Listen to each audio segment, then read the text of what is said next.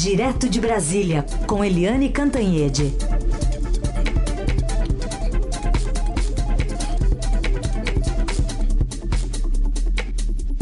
Oi, Eliane, bom dia. Bom dia, Raíssen, Carolina ouvinte. Oi, Eliane, bom dia. Vamos repercutir aqui contigo essa questão envolvendo o aço e o alumínio, né? Porque o presidente Bolsonaro foi pego de surpresa ontem de manhã por esse tweet aí do seu par-americano, Donald Trump, já que os Estados Unidos vão reinstalar tarifas de importação sobre o aço e o, alumínio brasileiros. A gente é, viu ao longo do dia as autoridades bastante reticentes né, ao comentar essa, essa mudança de tom. Qual é a avaliação que você faz hoje?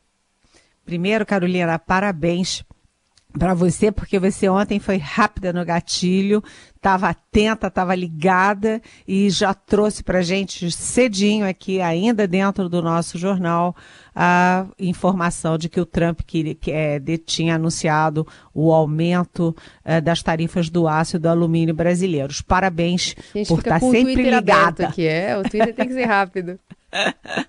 Foi muito bom. E eu comentei em cima da bucha é. e o comentário que a gente fez aqui foi o comentário, na verdade, que foi, foi, marcou o dia, porque todo mundo foi na mesma linha de amigão, amigão, mas o Trump toda hora dá uma canelada. É uma amizade que é muito boa para o Trump, mas até agora não rendeu nada para o Brasil. O editorial do Estadão de hoje, do nosso Estadão, é um editorial muito, muito, muito apropriado. Por quê?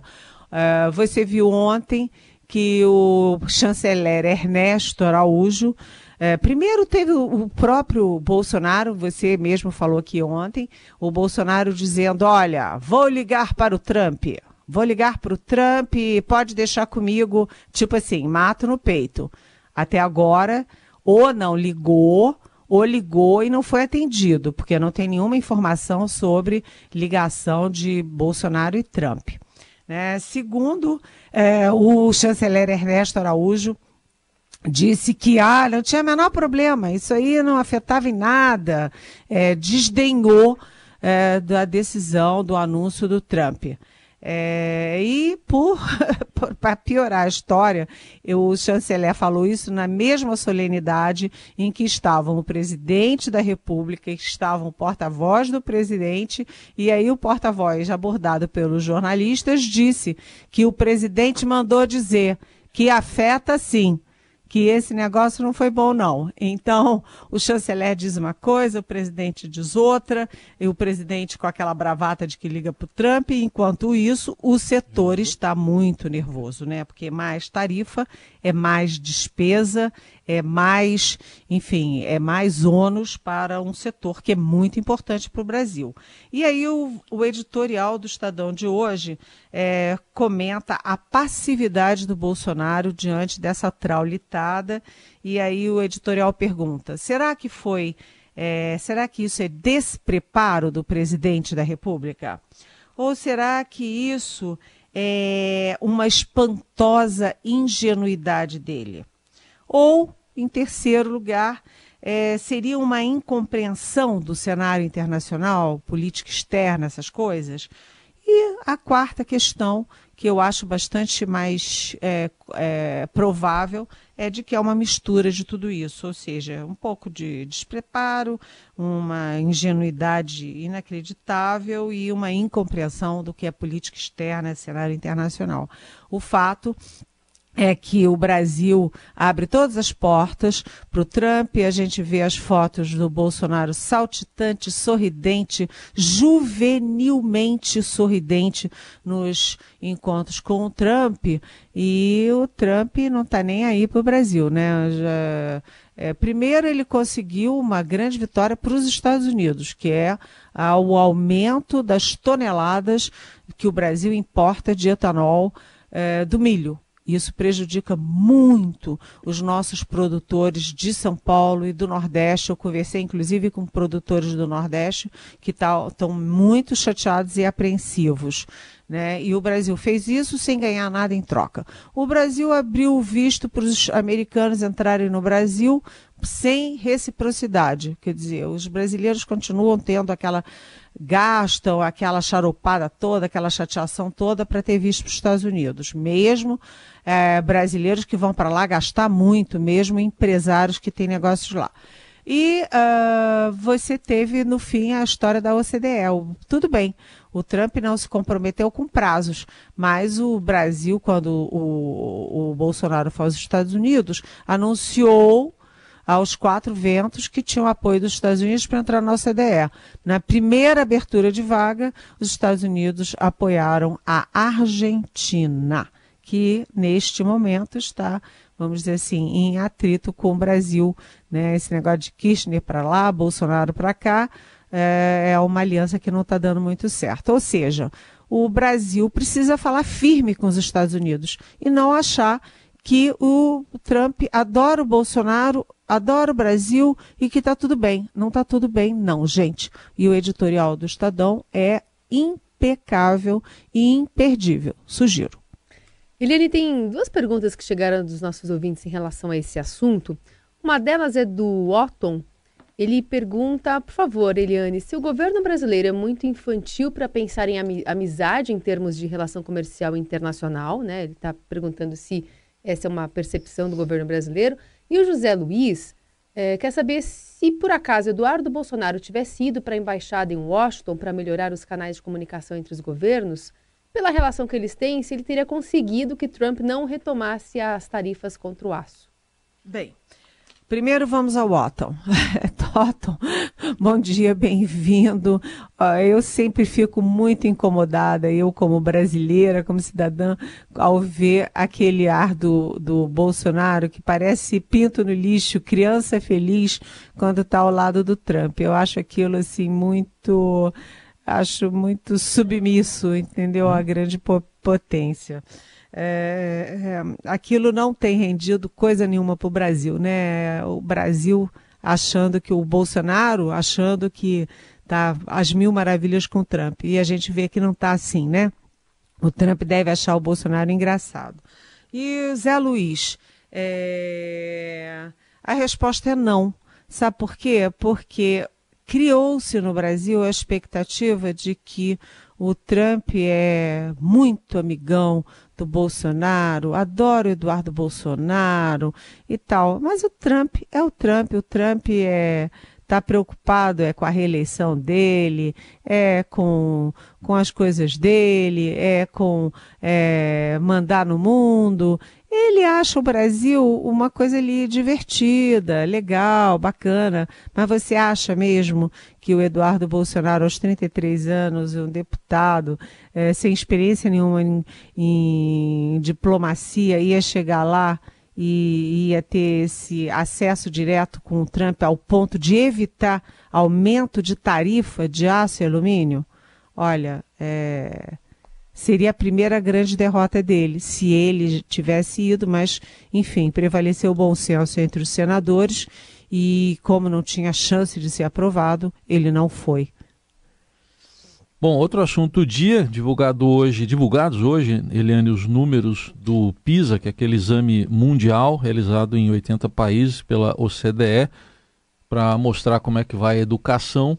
E no caso específico, um recorte feito aqui pelo Estadão da parte de leitura, né, quatro em cada dez adolescentes não conseguem, brasileiros né, de 15 anos, não conseguem identificar a ideia principal de um texto, ler gráficos, resolver problemas com números inteiros ou entender um experimento científico simples. A posição melhorou no ranking, mas não está lá essas coisas, né, Helene?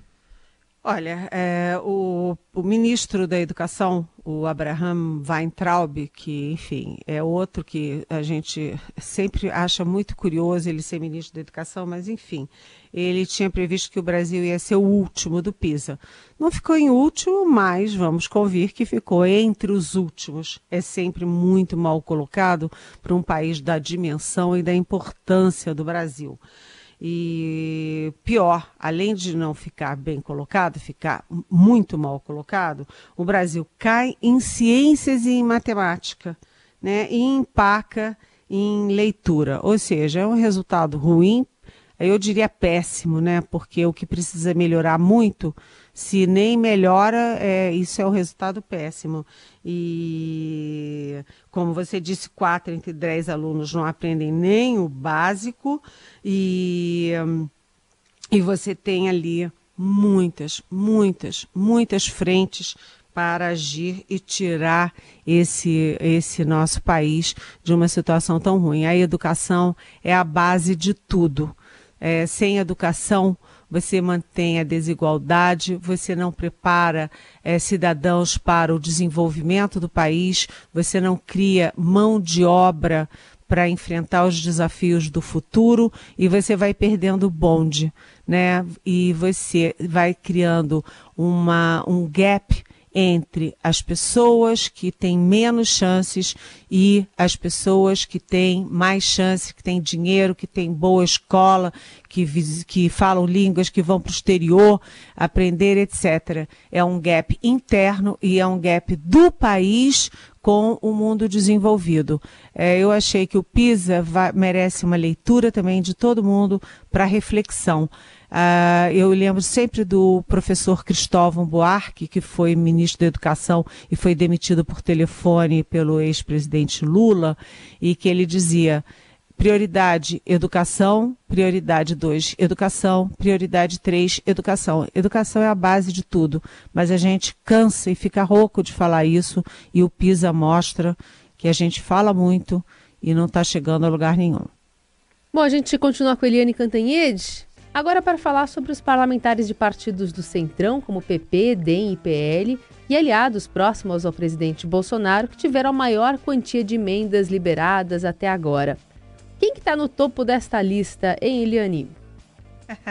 Eu fiquei muito surpresa, mas depois não fiquei tão surpresa não, porque tem toda uma lógica para isso. Mas o nosso repórter, o Renato Onofre, muito bom repórter da sucursal do Estadão, ele nos informa que as emendas parlamentares foram empenhadas, é, foram empenhados, né, já estão garantidos aí 8,6 bilhões dos 9,2 bilhões pedidos pelos parlamentares e é, liberados já até agora 4,2 bilhões de reais em emendas. E aí, quem é o campeão é, para receber essas emendas? é aquele deputado, o pastor Marcos Feliciano. Lembra que ficou muito famoso porque é contra todas as toda a agenda feminina, toda a agenda LGBT, toda a agenda do futuro. Ele é, é ele ficou famoso ali por, é, enfim, por ser muito peculiar. Ele é do Podemos São Paulo e ele simplesmente recebeu 12,1 é, milhões de reais para obras no, seus, no seu estado, que é São Paulo.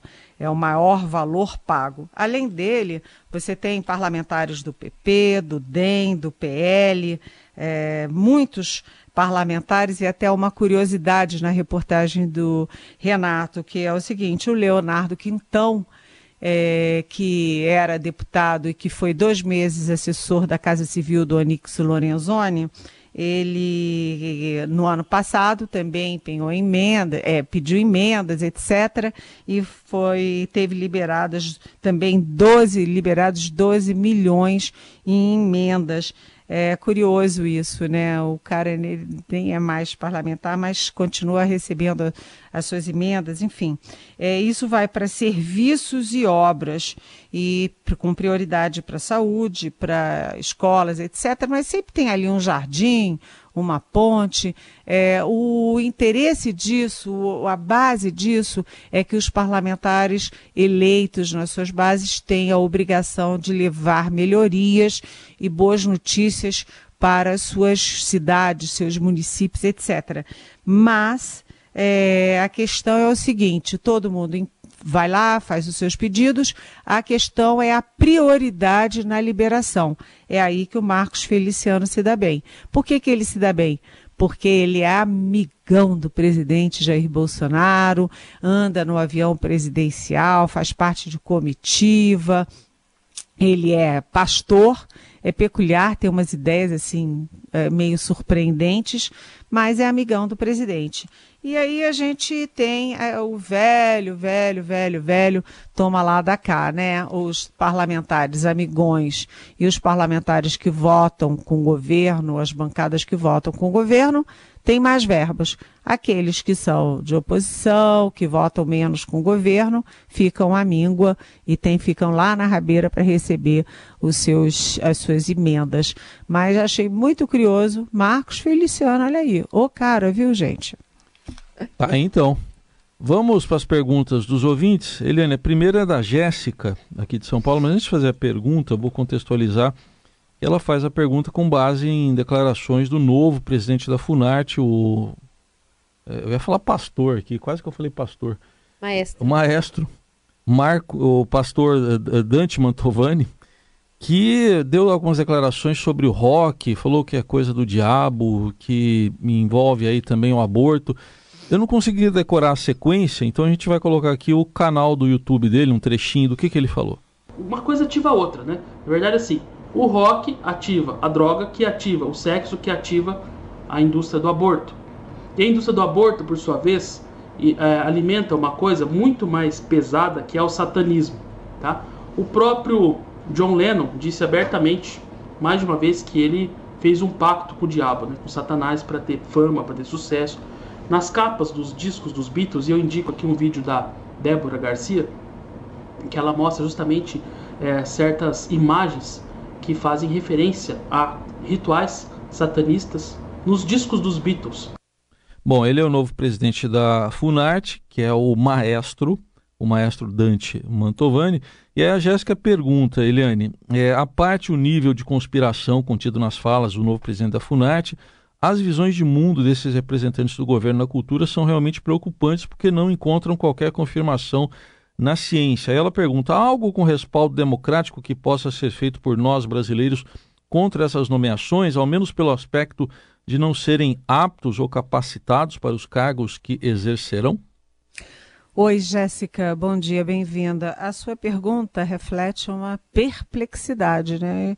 E não é só sua, não. Muita gente, né, inclusive eu, provavelmente Heisen e Carolina, a gente acha tudo isso muito estranho, né? Porque não é só um personagem, você vai somando. A gente acabou de falar que o Marcos Feliciano, que é um pastor que fica lá na Câmara, é, a única coisa que ele faz é frear os avanços da sociedade, né? na, na área de gênero, de inclusão, etc. Ele é o campeão para receber as emendas do Palácio do Planalto. Aí você vê o presidente, o secretário de Cultura, é aquele cidadão, o Ricardo Alvim, que chamou a Fernanda Montenegro de sórdida e mentirosa. A Fernanda Montenegro, a dama do teatro brasileiro. Ou seja, quando ele falou isso, a gente pensou, puxa, esse vai ser punido, né? Quem é esse sujeito que fala uma coisa assim? Mas ele não apenas não foi punido, como ele foi promovido a chefe de toda a cultura brasileira na área oficial, porque ele virou secretário de cultura. E ele está fazendo a, toda a área de cultura a imagem e semelhança dele, do Bolsonaro, dos filhos do Bolsonaro, do Olavo de Carvalho. E aí você tem essas coisas, né? O, o maestro Dante Mantovani na Funarte, achando que Beatles e, e, e rock são coisas da droga, do aborto, do satanismo. Realmente isso é tão patético que a gente não sabe se é para rir ou para chorar. E a gente tem, inclusive, na Fundação Palmares, por exemplo, um cidadão, o Sérgio Nascimento Camargo, que é um cidadão negro que nega o racismo, que diz que o, a escravidão fez bem aos negros brasileiros e que, enfim, se tem racismo no Brasil, é racismo Nutella. É um, um atraso, um desserviço a causas que os brasileiros lutaram tantos anos para construir, né? Construir a consciência, a consciência do cidadão, tentar ali é, lutar pela igualdade, pelo respeito à diferença, né, o respeito às minorias. E a gente está vendo aqui que não tem nem respeito às maiorias, porque se o negro destacado para a Fundação Palmares desqualifica o racismo no Brasil, diz que não existe, não sei, é, é assim, muito chocante. E aí o presidente Bolsonaro não assina o prêmio Camões para o Chico Buarque, que é o nosso grande compositor, né, o maior de todos da nossa geração, é, proíbe um filme sobre um documentário sobre a vida do Chico Buarque na Argentina para botar um do, do Ustra, aquele torturador reconhecido internacionalmente como torturador. É, aí, Jéssica, sua pergunta objetivamente. Em democracias, Uh, como é que você reage a isso? Gritando, gritando, gritando, falando, né? E é, mostrando que há descontentamento na sociedade com esse, esses retrocessos que tão mal fazem ao futuro da nossa nação. Tá aí. Sabe o que me surpreendeu? Hum. O Mantovani não citar o Raul Seixas. Não, né? Mas ele pode gritar aqui agora, se ele quiser. Vamos lá? Me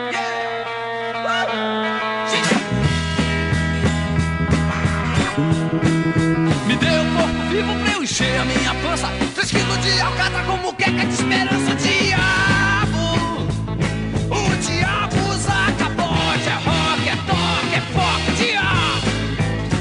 Enfim, Eliane, vamos tocando a vida aqui, vamos ver como é que essas repercussões vão afetar de alguma forma ou não o governo, né?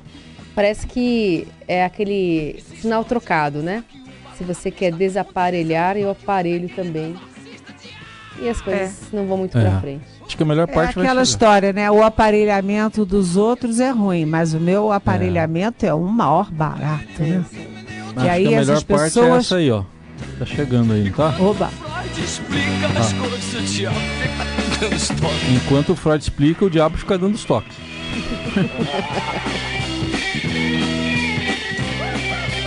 Eliane, obrigada. Bom dia pra você e até Tchau. amanhã. Até amanhã. Beijão.